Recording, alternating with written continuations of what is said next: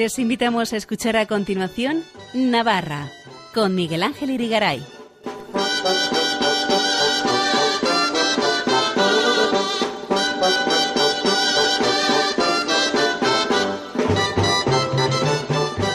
Muy buenas noches, amigos oyentes de Radio María. Bienvenidos a este programa Navarra en su edición del lunes 4 de diciembre de 2023, en la que vamos a centrarnos en la novena a la Inmaculada que estos días se está celebrando en el Polideportivo adaptado para la ocasión de la Universidad de Navarra regida por el Opus Dei, en lo que ya es una tradición por estas fechas digna de ser conocida de este centro universitario cristiano fundado por San José María Escribá, tradición desde hace muchísimos años. En concreto, escucharemos una rica homilía pronunciada este último sábado por el predicador de la novena, el capellán de arquitectura padre Carlos Ruiz Montoya sobre el arte de decidir y de hacerlo resueltamente, como lo hizo la Virgen cuando decidió ir a visitar a su prima Isabel.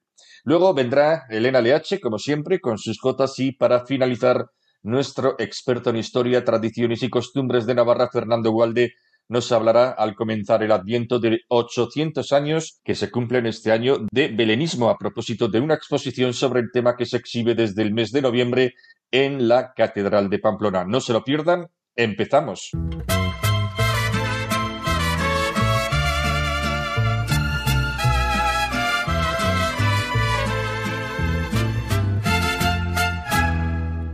Oh María Inmaculada, te cantamos con amor, porque eres la Madre nuestra y también Madre de Dios. Oh Virgen tan pura y bella, sin pecado concebida. Ayúdame, Madre buena, sin el pecado vivir.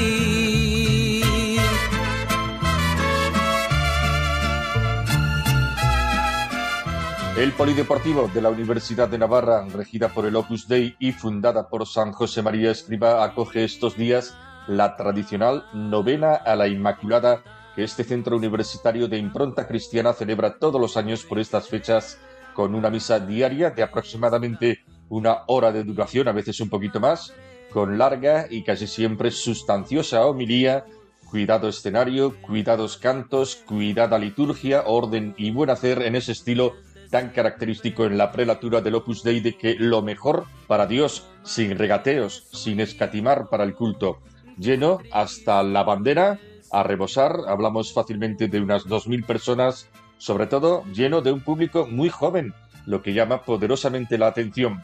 Este último sábado, 2 de diciembre, el capellán de arquitectura, predicador de la novena, padre Carlos Ruiz Montoya, pronunció una interesante homilía que ahora escuchamos. Seguimos disfrutando de, esta, de estar todos juntos aquí junto a, junto a la Virgen. Ayer en una tertulia, un joven y carismático alumno de esta universidad, después de pedirme que le incluyera en la lista de los que buscan novia, creo que es esta lista se me está yendo las manos. Voy a tener que llamar a, a don Fernando, el cura Tinder, para que me dé unos consejillos de cómo gestionarla. Bueno, pues este joven entusiasta decía, yo soy fan de la novena. Bueno, no soy fan de la novena, soy fan de la Virgen. Bueno, pues yo también soy fan de la Virgen y este polideportivo está lleno de, fans de la Virgen o de forofos, ¿no? Si quieres, en plan más jacuner, ¿no? Y no nos cansamos de pensar en la Virgen. Hemos considerado cómo María ha recibido del ángel una información sobre el estado de su prima, ningún mandato, solo una insinuación.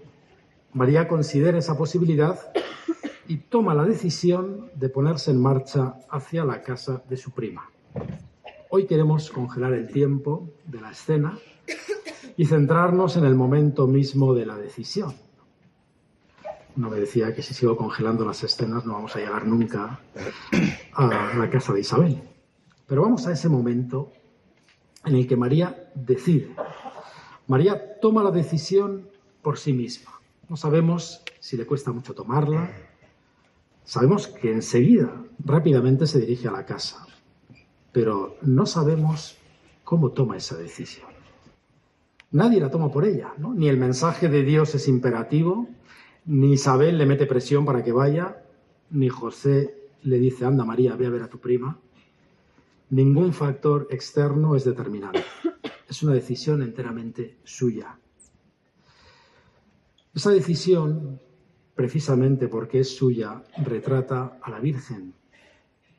Nuestras decisiones manifiestan quiénes somos y al mismo tiempo nos configuran. La decisión de ir a casa de su prima no es una decisión aislada en la vida de María, sino que es la decisión de un corazón que ha probado muchas veces el gozo y la alegría de servir y de darse a los demás. María decide ir porque tiene un corazón entrenado para servir. En un vuelo intercontinental de unas líneas aéreas asiáticas en las que había azafatas y azafatos, o aeromozas y aeromozos, todos vestidos de negro, era el uniforme de la compañía, pues había también un sacerdote y en un momento dado se levantó para ir al baño y una mujer mayor, al verle de escorzo, le pidió que le trajese un vaso de agua pensando que era un azafato. Y este sacerdote pues fue a por un vaso de agua y se lo llevó a la buena mujer. Y cuando la señora que había pedido el agua se dio cuenta de que había pedido el agua a un sacerdote, se ruborizó y comenzó a pedirle disculpas. Pero lo mejor fue la respuesta del sacerdote. No se preocupe, señora, estamos entrenados para servir. Y si la Virgen no estuviera entrenada para servir, sin los cientos de pequeños servicios en su casa, entre sus vecinas, pues su corazón no habría apuntado con tanta claridad hacia la casa de Isabel. La decisión le hubiese costado mucho más. Para el corazón de la Virgen, la oportunidad de servir a su prima no le sumerge en la indecisión ni en el desasosiego. Es luz, es brisa suave, como decíamos el otro día, que suavemente empuja a un corazón ligero donde el yo pesa poco. Y había razones en contra del viaje. Es un viaje demasiado arriesgado, son varios días de camino, durmiendo quizá en lugares poco seguros, era muy fácil atascarse en la indecisión. Llevo al Hijo de Dios en mis entrañas, tengo que cuidarlo. Además, pasar con mi prima tantos días sin poder contarle mi secreto va a ser duro. Casi prefiero estar sola. Hemos de recordar que María no le había dicho que estaba embarazada ni siquiera a San José. Es previsible que tampoco pensase desvelar ese secreto a Isabel. Estamos aprendiendo de María a recorrer el camino de nuestras vidas, ahora que comenzamos el camino del Adviento en este primer domingo. Y el rasgo en que quería fijarme hoy es en su soltura y prontitud para decidir. Creo que es un asunto importante. Me temo que hoy en día estamos rodeados de corazones indecisos, de corazones inseguros, a los que muchas veces en el fondo les asusta la libertad. A todos nos pasa un poco. A veces Casi preferiríamos no tener que elegir que enfrentarnos al miedo a equivocarnos. Preferiríamos a veces que alguien nos dijese qué hacer exactamente. Pero la toma de decisiones es la clave para no vivir una vida despersonalizada. Dios quiere que vivamos una vida única e irrepetible, nuestra vida. Quiere que aportemos al mundo toda la novedad que podemos aportar y esa novedad surge de nuestra libertad. Nos ha creado para contribuir a hacer un mundo mejor, para servir y amar de un modo irrepetible. Por eso Dios quiere que en nuestra vida tomemos decisiones, que no tengamos miedo a decidir, a elegir. Y para aprender a decidir hay que decidir, no cabe otra. De todas nuestras decisiones podemos sacar experiencia. De algunas comprobando el acierto, de otras considerando quizá que nos hemos equivocado. Y no pasa nada. No todas las personas sacan experiencia de sus decisiones, solo quienes se detienen a considerarlas en el silencio de la oración y especialmente en la oración de su corazón, como decíamos el primer día.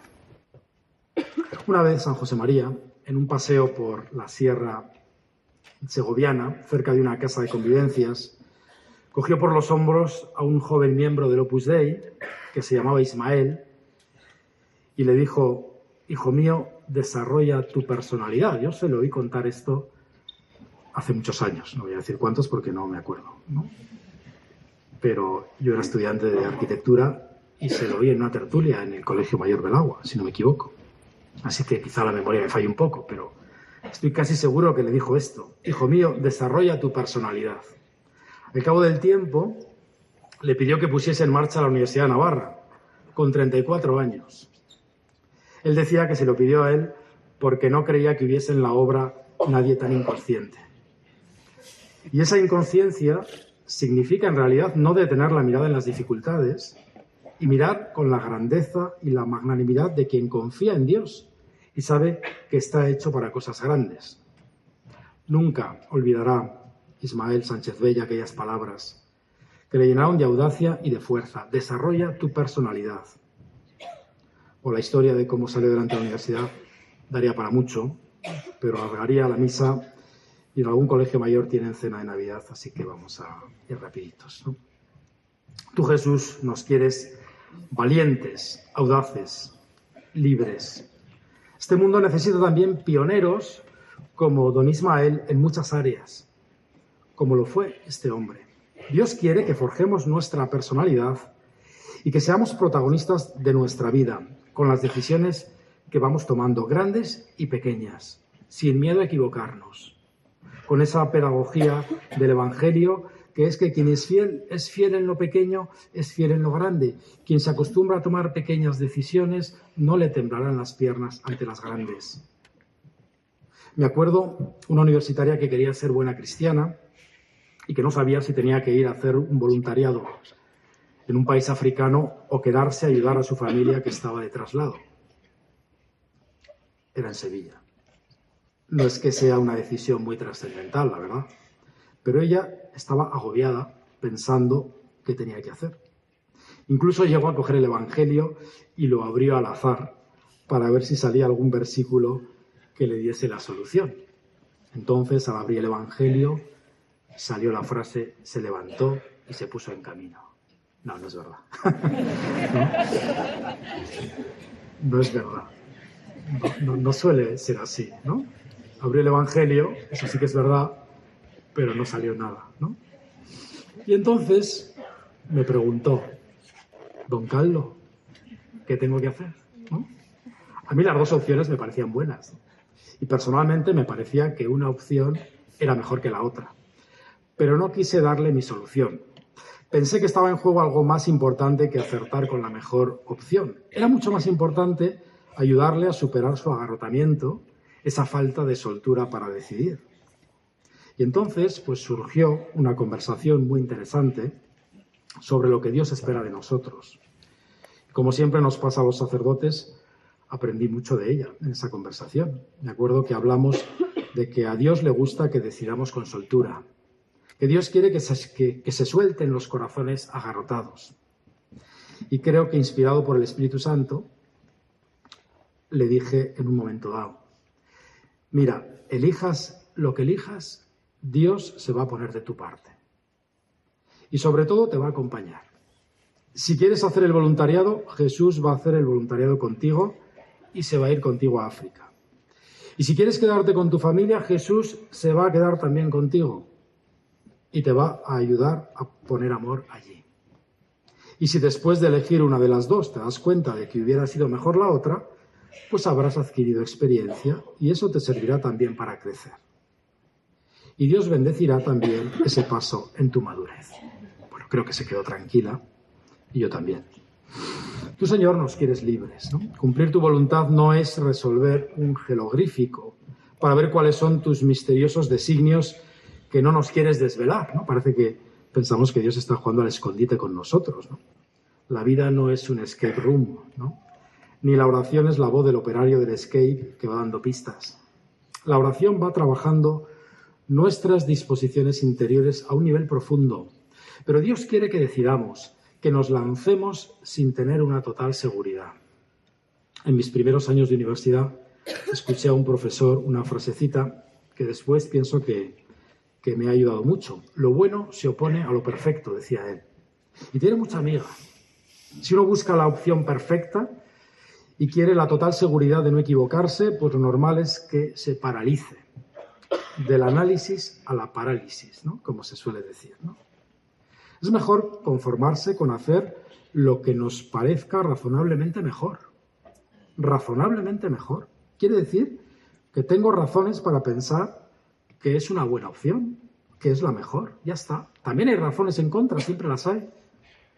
Poder explicarme a mí mismo de manera sencilla y clara por qué he tomado esa decisión y poderla explicar a los demás y tirar para adelante sin retrasar demasiado las decisiones. Sobre todo si son decisiones cotidianas. Hay decisiones que requieren un discernimiento mayor, ¿de acuerdo? Te voy a leer una cita de Jacques Philippe por si eres de los que se atormentan al decidir. El Señor ama más al que sabe decidir sin atormentarse demasiado, aunque se sienta inseguro, y que se abandona confiadamente en Él con todas sus consecuencias, que al que se tortura indefinidamente para saber lo que Dios espera de Él y no se decide jamás. Porque en la primera actitud hay más abandono, más confianza y por tanto más amor que en la segunda. Dios ama a los que caminan con libertad de espíritu y no se entretienen demasiado en detalles nimios. El perfeccionismo tiene muy poco que ver con la santidad, dice este autor. Pues sí, elegir con soltura es una muestra de abandono, de libertad interior y también de sabernos queridos por Dios tal como somos. Dios quiere que nuestras decisiones sean muy nuestras. A veces nos gustaría que Dios fuese una especie de GPS. Ahora gira a la derecha en la segunda rotonda coge la primera salida a la izquierda. Lo que pasaba a nuestra amiga cuando abría el Evangelio, ¿no? para ver si el GPS funcionaba y aparecía el versiculillo, ¿no? pero el versiculillo no, no suele aparecer. Y casi es mejor que no aparezca porque casi es, da más miedo que aparezca que que no aparezca. ¿no? A ti, Señor, no te gusta, al Señor no le gusta ser un GPS. A ti te gusta, Señor, acompañarnos en el camino de nuestra vida, ser nuestro compañero, pero no decidir por nosotros y sin nosotros. Tú, Jesús, quieres que vayamos encontrando nuestro camino particular y que vayamos desarrollando nuestra personalidad, nuestros talentos, poco a poco. Y si vamos en dirección contraria, ya nos lo advertirás, como decíamos el primer día, ya notaremos esa brisa en la cara, ya me daré cuenta que estoy yendo en la dirección contraria. Ya me lo harás ver en la oración, pero no me vas a decir exactamente por dónde ir, porque hay muchas maneras de caminar hacia el amor y cada uno tiene que encontrar la suya, con soltura. Pero para caminar con soltura por la vida, además de confianza en Dios, es bueno ir ligero de equipaje. No nos imaginamos a la Virgen empleando horas y horas en decidir qué mete en la maleta para ir a ver a su prima Santa Isabel, ¿no? No me la imagino eh, ay, que me pongo y que llevo y tal, y si no sé qué, ¿no? Yo me la imagino preparando una bolsa con lo imprescindible, sin extensiva atención al ISI, ¿no? El ISI. El ISI tiene nombre de grupo terrorista, ¿no? Así que no hay que hacerle demasiado caso al ISI, ¿no?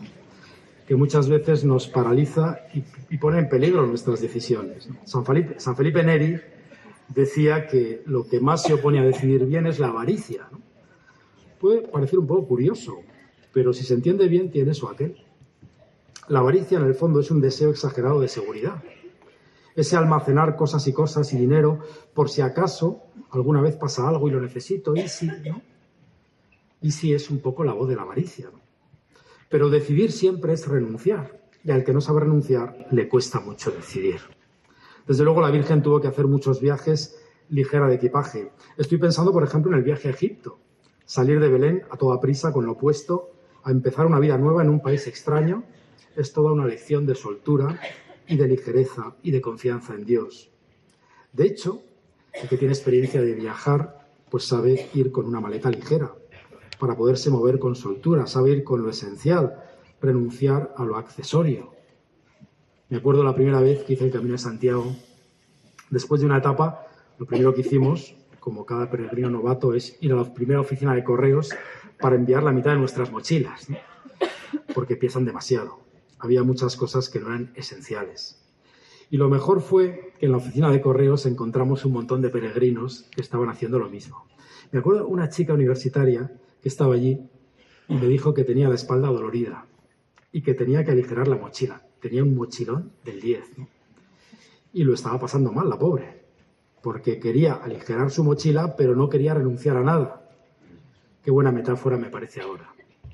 Tenía incluso una plancha para el pelo, camino de Santiago, y un secador. Al final accedió a enviar por correo lo superfluo y después me la encontré varias etapas después, orgullosa de haberse desprendido de tanto peso. Yo creo que hasta había adelgazado. De hecho, la palabra decidir, como la palabra discernir, tiene su origen en la palabra cortar, escindir, separar, tomar algo y dejar algo. Y si no queremos renunciar a nada, tampoco decidiremos nada. Cuando uno ama, elige. Y en esa elección no se queda mirando a lo que ha renunciado con nostalgia, sino que ve las renuncias como la otra cara del amor. Es bueno ver lo que hemos renunciado y sonreír pensando por amor. A veces nos cuesta mucho comprometernos porque ¿y si sale un plan mejor? Y entonces tenemos una serie de expresiones que indican en el fondo que no quiero renunciar a nada. Bueno, ya sí, eso ya te diré, ¿no? Ya eso te mando un WhatsApp, ¿no? Queremos tener todas las opciones abiertas por si surge una mejor. Somos un poco avaros, como dirías San Felipe Neri.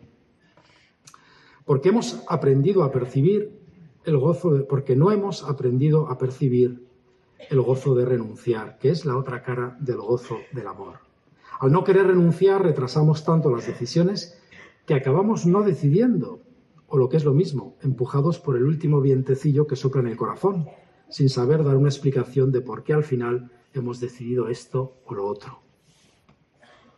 Yo me acuerdo que fui a atender una vez en Granada a una persona muy mayor, muy enferma, un poco sola, y que estaba ya a punto de morir. Y me dijo, yo, cuando era pequeño, Dios me pidió ser sacerdote, pero lo fui dejando y aquí estoy, ¿no? Con sus 80 años, ¿no? Lo fui dejando, ¿no? Pues, Señor, que sepamos decidir en la dirección del amor, en las pequeñas decisiones de cada día. Quizá el Señor no nos pida grandes decisiones, pero en la medida en que las decisiones buscan la dirección del amor, se iluminan tanto las elecciones como las renuncias. Toda decisión implica renuncias y tanto unas como otras me hablan de amor. A mí, que, he decidido ser sacerdote, renunciar a casarme me habla de mi amor a Jesucristo y mi amor a las almas. Y no es que el negro sea mi color favorito, pero para mí el color es el color que más me habla de Jesucristo y que más me habla de mi entrega. No, no es que esté cada día pensando, ¿Cómo me gustaría ir de amarillo? ¿no? Pues la verdad es que no, no. A unos novios que deciden esperar al matrimonio, renunciar a tener relaciones, les habla del amor que se guarda en íntegro y que van a entregarse plenamente. Les habla de amor. La renuncia habla de amor. Al que se casa renuncia gustoso a ser un perpetuo adolescente, renunciando a ciertas cosas de la vida de soltero. El que no quiera renunciar a nada terminará despersonalizándose a base de no decidir a base en el fondo de renunciar a lo importante, a los grandes amores, otros acabarán decidiendo por él. Pues vamos a pedirle a esta mujer decidida que es la Virgen, es una mujer tremendamente decidida. Vamos a pedirle que nos enseñe el camino de decidir por amor y con amor, que así sea. Para contactar con nosotros, escribe un correo electrónico a navarra@radiomaria.es. Escuchen en Radio María Navarra con Miguel Ángel Irigaray.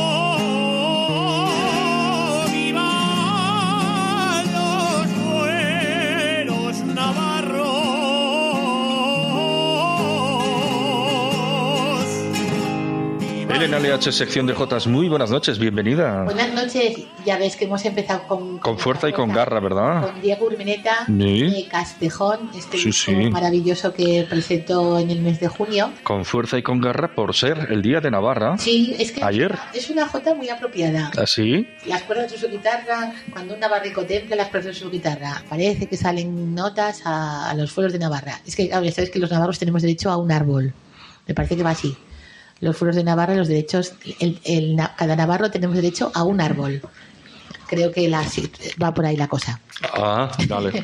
Y así que por eso hemos comenzado con Diego Urmeneta de Castejón eh, eh, iniciando este programa, porque el pasado viernes, día 1 de primero de diciembre, participó en un, en un famoso espectáculo en el Teatro Gallarre, como fue Antología de la Jota del Ebro, y que reunió a, a más de 40 artistas. Y hubo pues eh, eh, jotas de baile, estaban, está distribuida la jota por todo el territorio nacional, decía así uno, una, un, un- un tema, un- una crónica de periódicos, eh, también en Aragón, Navarra y La Rioja. Y todo esto lo produce Ignacio Faulín. Está dividido en ocho bloques, un espectáculo que más o menos duró 90 minutos y la verdad es que estuvo muy, muy interesante. Eh, aprendí, o sea, estuvimos, estuvieron actuando voces como Lorena Larrea, Roberto Ciria, María Herrera, Diego Urmeneta, Blanca Fernández y Guillermo Castellano.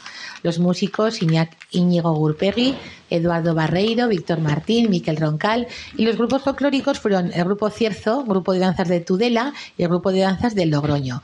Una maravilla. Y también hay que recordar un poco los dichos de este mes de diciembre, como aquel que dice, se dice que en este mes de los pájaros no quedan vivos más que los que tienen mucha pluma.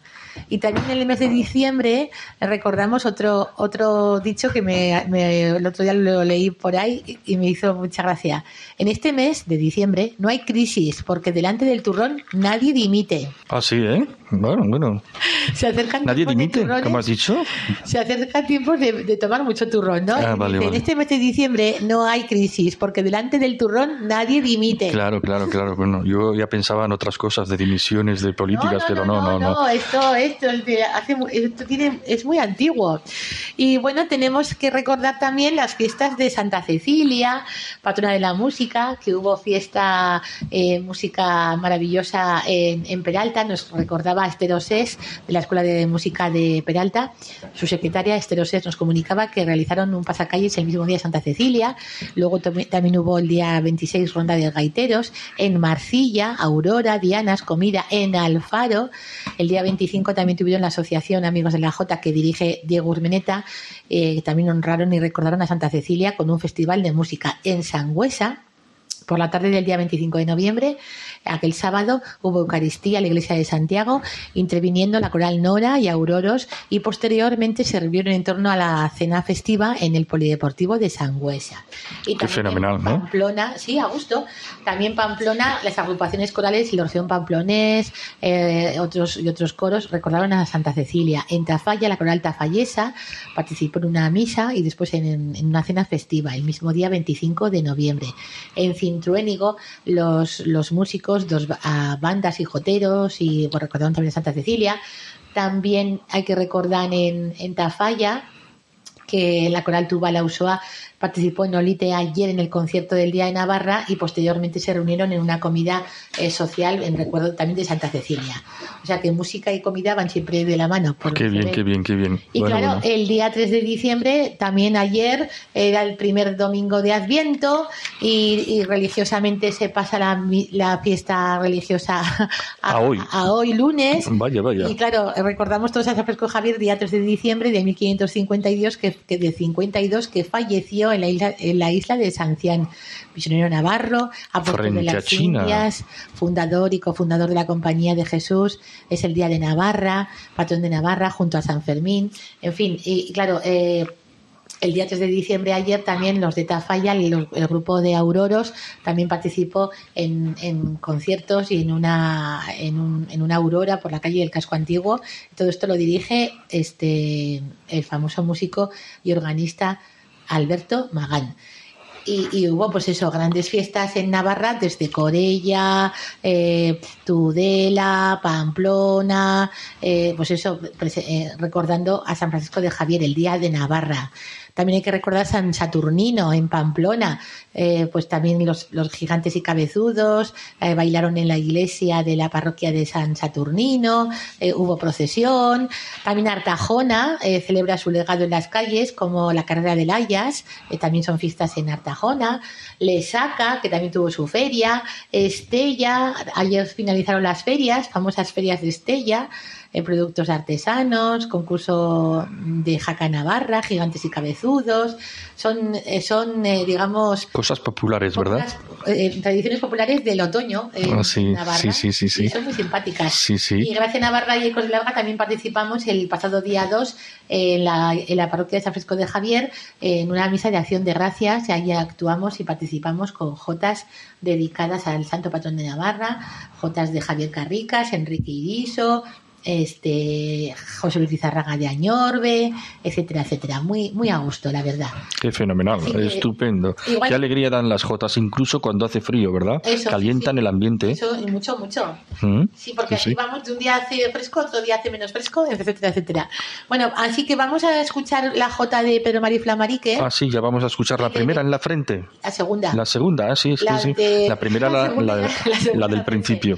Eh, vamos a escuchar Navarra es un continente. Hemos elegido un poco el tema Navarra. Navarra por el día de Navarra que fue ayer, ¿verdad? Señora, me preguntaba un día, ¿cuánto la Jota canta a todo? Digo, pues sí, hay temas de amor, de desamor, de, familia, de padre, de madre, de Navarra, de la región, de los olivos, de la naturaleza, de los pájaros. La agricultura. Y de la agricultura. Por lo tanto, vamos a, la mujer también, ¿eh? La mujer, ¿no? También, también. Sí, sí. Muchas Bueno, la religión también muy presente. También. ¿Eh? La Virgen María. Todas, todas. Así que vamos a escuchar la J. Navarra es un continente, que es letra de, Pedro, de, este, de Víctor Manuel, de Víctor Manuel Arbeloa, y la, y la música creo que es de Pedro, creo que es de Pedro Mari Flamarique, la música y la letra, me parece. ¿Te acuerdas de qué dice la letra? Navarra, es un, continente, Ni provincia ni región, Navarra es un continente con olivos y desiertos y con hayas entre nieves. Bueno, bien. O sea, agrupa toda Navarra. Agrupa a toda la integridad de la integración navarra. Este es el grupo Armonía Navarra que estaba compuesto por Ainhoa González de Tafalla, Noelia Compains de Puello,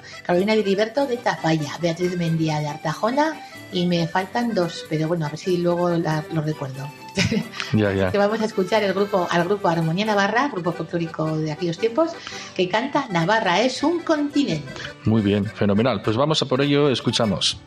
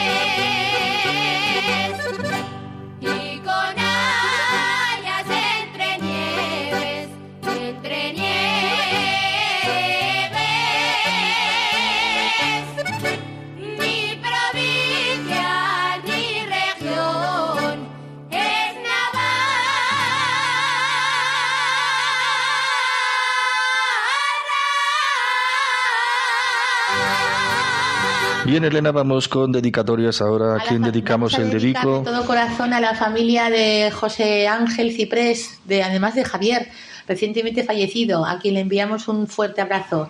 y nuestras condolencias, condolencias, porque estos tienen, ya sabes, la, el, el, el, puesto, digamos, la tienda Recuerdos de Javier, en el mismo pueblo de Javier.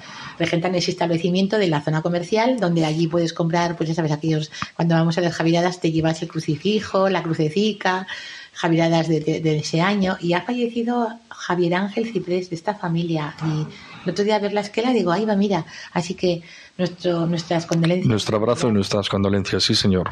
Y a Purificación Jaime, que es de juez religiosa de las Hijas de la Caridad, que me reserve por favor el calendario de la Virgen Milagrosa. que se acuerde. Bien. y luego a Mila Huarte, también maestra de la Escuela de Idiomas de Pamplona, que le gusta muchísimo nuestro programa, este programa tan bajo.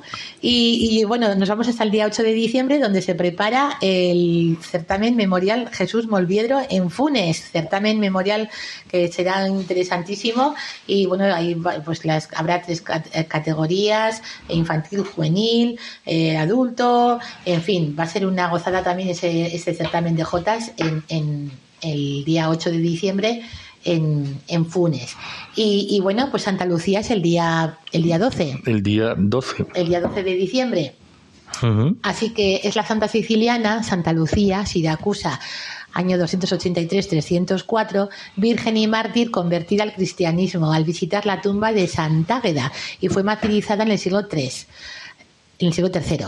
Las leyendas que adornan en su persona le atribuyen al gesto de prescindir de sus ojos para preservar su virginidad cuando la quieren seducir, protectora de la vista y como tal patrona de invidentes y modistas. Todo esto lo leo en, la, en una publicación que tuvo y que tiene Jesús Arraiza, que fue diocesano, sacerdote diocesano aquí en Pamplona. Y te dedicas ahí a copiarla a mano y todo, ¿eh? Sí, me gusta. Digo, mira, a ver qué dice este hombre aquí. Y en Navarra, la tradición de la fiesta o recuerdo a Santa Lucía se encuentra muy arraigada, desde Don Esteves San Esteban, pasando por Pamplona, parroquia de San Saturnino, donde, parroquia de San Saturnino, donde se venera la reliquia de la santa italiana. También en la cuenca de Pamplona, mi bisabuela, Lucía Echarte, nació en Iza y casó a Tajonar con Manuel Iribarren y no olvido a la Ribera de Navarra y Ribaforada, por ejemplo, también, que también tienen unas fiestas muy bonitas a Santa Lucía. Así que memorizando algunas jotas, mm, pues me he dedicado un poco a recordar aquella jota que dice ni son chicos, ni son grandes, qué bonitos ojos son los ojitos de mi nena, navarrica de mi vida, ni son chicos, ni son grandes, los qué bonitos ojos son. Son igual que monedicas, mujer, mujercica de Navarra, de oro de 40 reales, pero valen un millón. Ah, es muy claro, claro. Dicha J que la grabó Manuel Sánchez Aguado, Manuel de Pamplona, hace unos años, es muy, muy, se interpreta bastante además. Luego tenemos la J de Manuel Turrillas, que me evoca lo siguiente. No sé lo que hay en ti, mi vida, que desde que te vi te quiero. Tú sola serás la reina de mi corazón ribero. Y la otra J popular de Navarra y Aragón que me transmite el mensaje, nos transmite este mensaje. Me dices que no me quieres y es mentira que me engañas, porque estoy viendo en tus ojos lo que me quiere tu alma. En Cadreita, de la inspiración del maestro Julián Aranaz, nació esta jota. Cuando moría mi madre, de, llorar me quedé ciego. Ya no puedo ver sus ojos, pero olvidarla no puedo. Mm. También otro maestro que se llama Fernando Tano, nacido en Aibar, presentó esta jota hace muchos años en el Teatro Gallardo de Pamplona y dice así: porque tú ya no la miras, nuestra estrella se ha apagado. Solo espero que este sueño nunca marche de mi lado. Bueno, Elena, no sé si terminamos ya con ello. ¿Nos tienes reservada alguna cosita más? Nos vamos con los ojitos. Nos vamos con los ojitos negros. Los ojitos de mi nena, qué bonitos son. Ah, los ojitos de mi nena, qué bonitos son. Tan, tan bonito en los años 50 Manuel de Pamplona, Manuel Sánchez Aguado. Así que así nos vamos. Así nos vamos. Y nada, no sé si nos encontraremos ya por Navidades o no, No, a mediados. A mediados de Hemos diciembre. Iniciado el mes de diciembre. Vale, vale, vale, vale. Ya, fíjate el último mes del año. Bueno, o sea que nada, pues eh, hasta dentro de dos semanas, Elena. Adiós creo que es la, la Virgen de la Esperanza. Ah, sí, sí, sí. 18. Pues te esperamos. Eso. Con esperanza. Con mucha esperanza. Adiós, Elena, buenas noches. Adiós.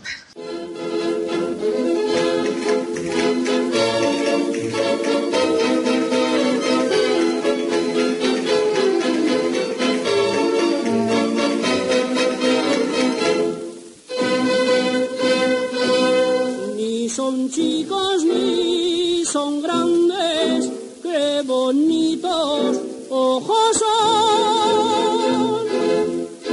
Los ojitos de mi nena, falleza de mi vida. Ni son chicos ni son grandes, qué bonitos ojos son. Son igual que falleza de mi vida.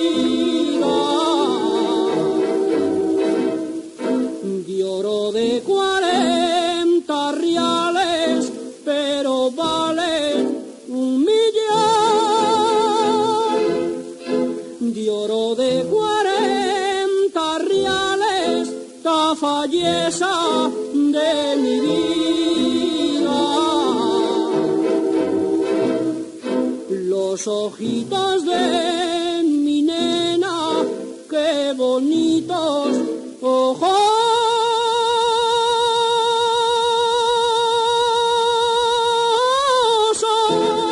Manda tus preguntas y sugerencias a navarra@radiomaria.es. Navarra. Radio María.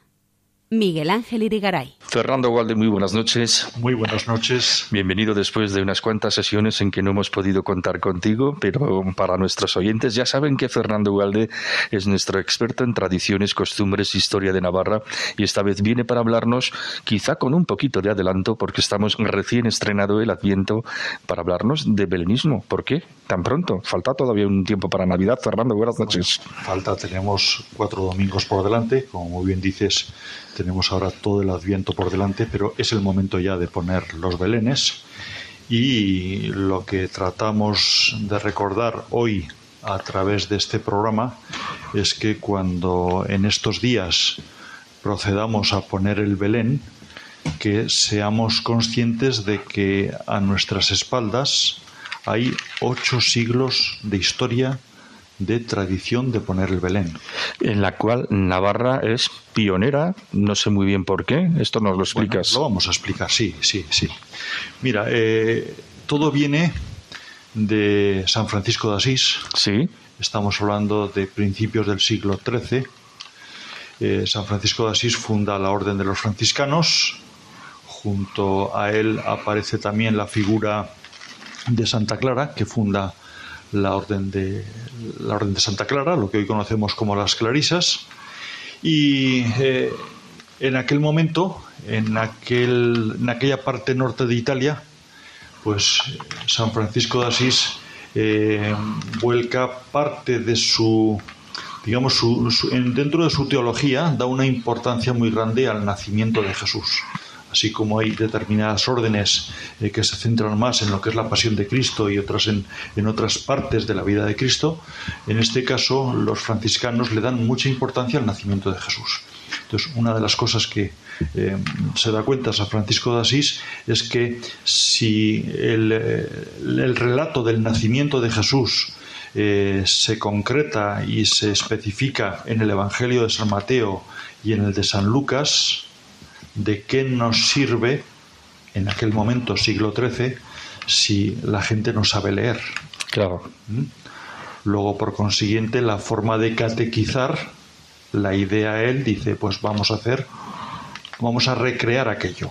Y surge en el año 1223 el primer Belén, ¿eh? que en aquel momento fue un Belén viviente y además activo. Lo único que hubo de figurilla ¿eh? fue el niño Jesús. Ah, sí. Todo lo demás, San José, la Virgen, los pastores, los Reyes Magos, introdujo la mula y el buey, que ni San Lucas ni San Mateo la citan para nada, Sí. pero sí los evangelios apócrifos, Ajá. lo cual nos da una pista de la importancia que entonces tenían y que hoy siguen teniendo los evangelios apócrifos, pero cómo los tenían en cuenta entonces. Entonces surge en 1223 hace ahora exactamente 800 años, el primer Belén. Aquellos primeros Belenes inicialmente son Belenes vivientes. Y además de ser vivientes, como digo, eh, pues eh, tocaban instrumentos, cantaban, narraban, es decir, explicaban un poco lo que era la Navidad. ¿eh? Era la forma de catequizar. Y enseguida se dieron cuenta pues, que era mucho más práctico el propio San Francisco de Asís, no estamos hablando de siglos después ni nada de eso, de que era mucho más práctico hacer figuras de terracota con las cuales poder explicar precisamente la Navidad. Bueno, y ahora en Pamplona, en la Catedral de Pamplona, llevamos ya unos cuantos días con una exposición sobre belenismo, ¿no? Efectivamente, en el refectorio de la Catedral de Pamplona se puede ver desde prácticamente mediados de noviembre una exposición que nos recuerda los 800 años de belenismo. De la misma manera que ahora en Pamplona también, en Baluarte, se abre ya la exposición en la que se pueden ver una cantidad muy importante de, de belenes hechos por la Asociación de Belenistas y que precisamente pues también va a tener este año esa connotación especial de ocho siglos de belenismo. Como lo estamos viendo en otras ciudades. Ahora se ha abierto, el otro día se abría en la Plaza Mayor de Madrid eh, la Feria de Navidad con esos rótulos grandes de 800 años de los Belenes. Y bueno, estamos, estamos en Pamplona, estamos en Navarra y no nos tenemos que, aunque ya lo dijimos hace unas, eh, en el mes de agosto, si mal no recuerdo, eh, hablamos de los franciscanos y de las clarisas, pues no está de más recordar que el primer convento franciscano, que son los que introducen el belenismo, el primer convento franciscano que se funda en el mundo, es en Navarra, precisamente, en la localidad de Rocaforte. Cuando va a San Francisco de Asís, eh, después de haber estado en Roma y después de haber recibido el visto bueno del Papa de instituir la Orden de San Francisco de Asís y eh, la orden de los hermanos pobres. Entonces San Francisco todavía no, era santo, obviamente. Eh, y le pone como condición el que pueda, el que deba de ir a Santiago a venerar el cuerpo del apóstol Santiago y una vez que lo haya hecho es cuando ya puede fundar conventos y monasterios. Entonces, cuando va, hay un, hermano, eh, uno de los compañeros de él, que se pone enfermo y se pone en Rocaforte, y como pasan los días y ven que no sana, lo dejan ahí eh, con otros compañeros y ellos siguen hasta, hasta Santiago y una vez que ya han estado en Santiago ya pueden eh, fundar, vuelven a recoger y se dan cuenta que sigue estando enfermo, con lo cual San Francisco de Asís el primer paso que da es decir, oye, pues instituimos ya que podemos hacerlo, instituimos esto como primer convento. Sí, sí. Con lo cual ahí se introduce ya el belenismo en Navarra. Y, claro. y con las clarisas nos pasa tres cuartos de lo mismo. Eh, las clarisas eh, se fundan cinco conventos en Italia, en el norte de Italia, que es donde nacen, en Asís, y el sexto convento, la hermana de Santa Clara, Inés, hoy Santa Inés, se desplaza hasta Navarra ¿eh? y en Pamplona funda el primer convento. ¿Eh? con lo cual de las clarisas de las clarisas con lo cual tenemos que desde el siglo XIII de forma pionera Navarra ya tiene una actividad eh, ininterrumpida de belenismo. Qué bien, ¿no? Y qué bonito, ¿no? Y qué bonito, por supuesto. Eso explica por qué tenemos tantos belenes antiguos en diferentes conventos, en diferentes entidades, etcétera, y por qué está esa tradición tan especialmente arraigada en esta tierra.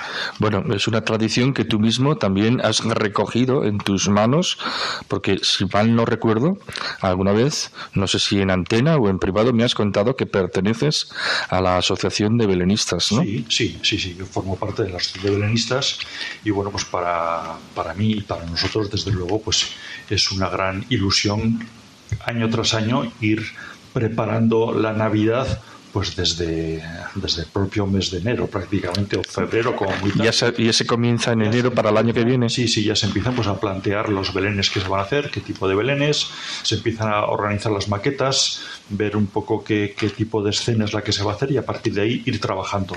¿eh? Pues unas veces se reproducen eh, edificios antiguos, una plaza de una localidad o una iglesia o el interior de no sé qué edificio o se, se decide ambientarlo en determinada época de, de nuestra historia y bueno, pues eso realmente es, es muy bonito, es apasionante y se va haciendo durante todo el año y te diría que con santa paciencia, porque requiere una manualidad, una precisión y sobre todo... El detalle, ¿verdad? Es una cosa... Muchísima paciencia para poder hacerlo y luego colocar las figuras y bueno, de tal manera que llegue este momento, ahora, el mes de diciembre, y puedas ya exponer los belenes en, en Baluarte, ¿eh?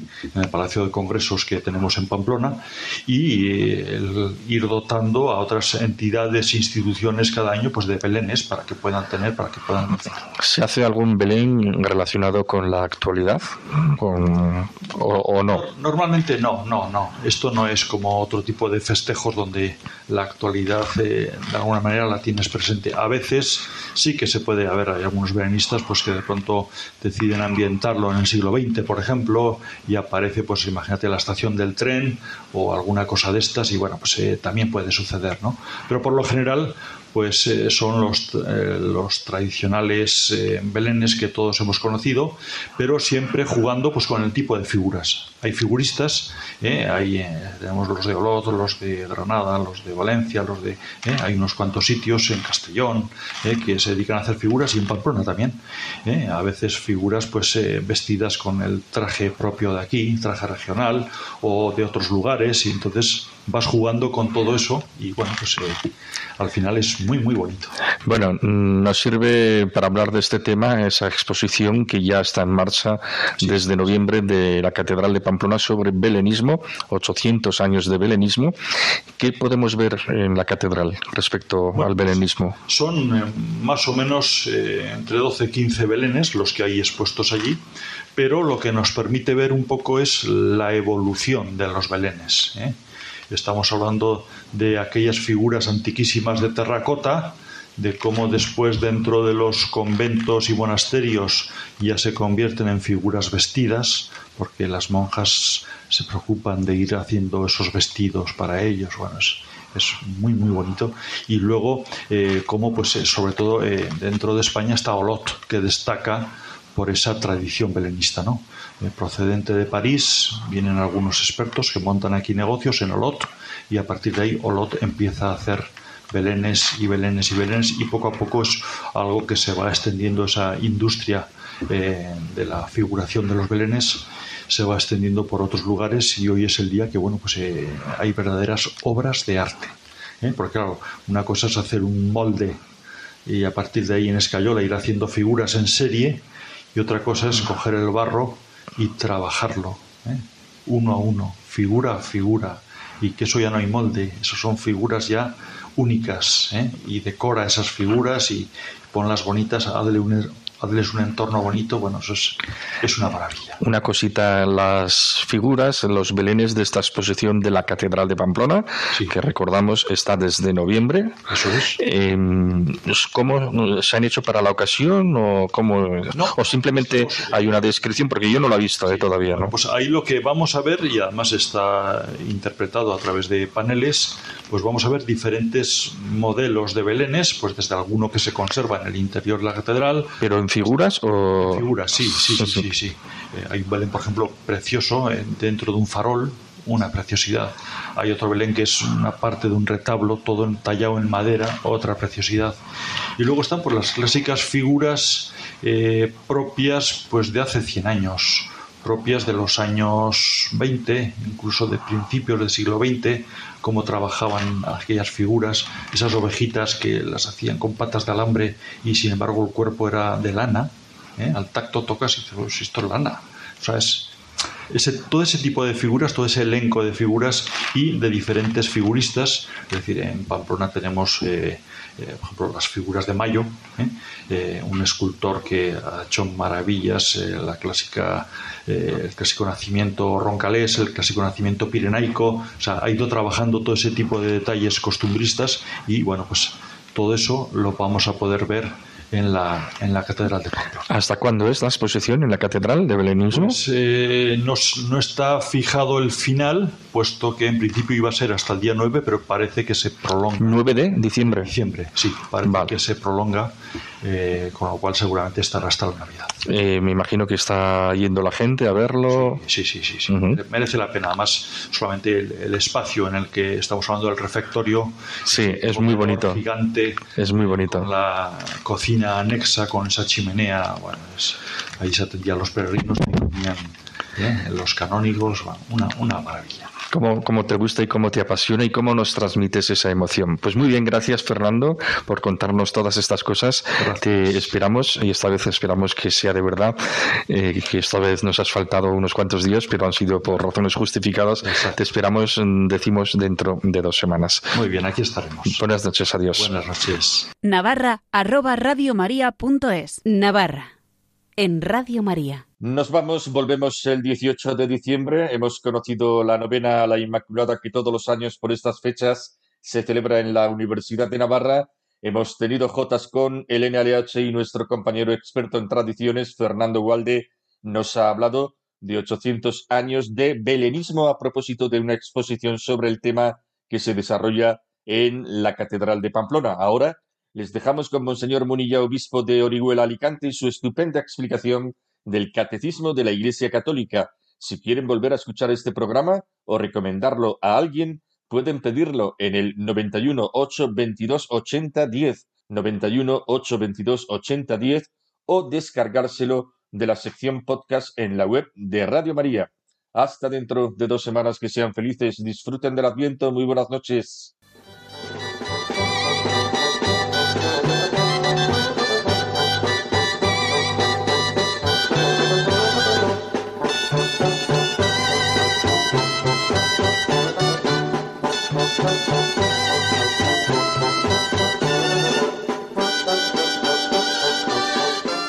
Y así finaliza en Radio María Navarra, un programa que dirige Miguel Ángel Irigaray.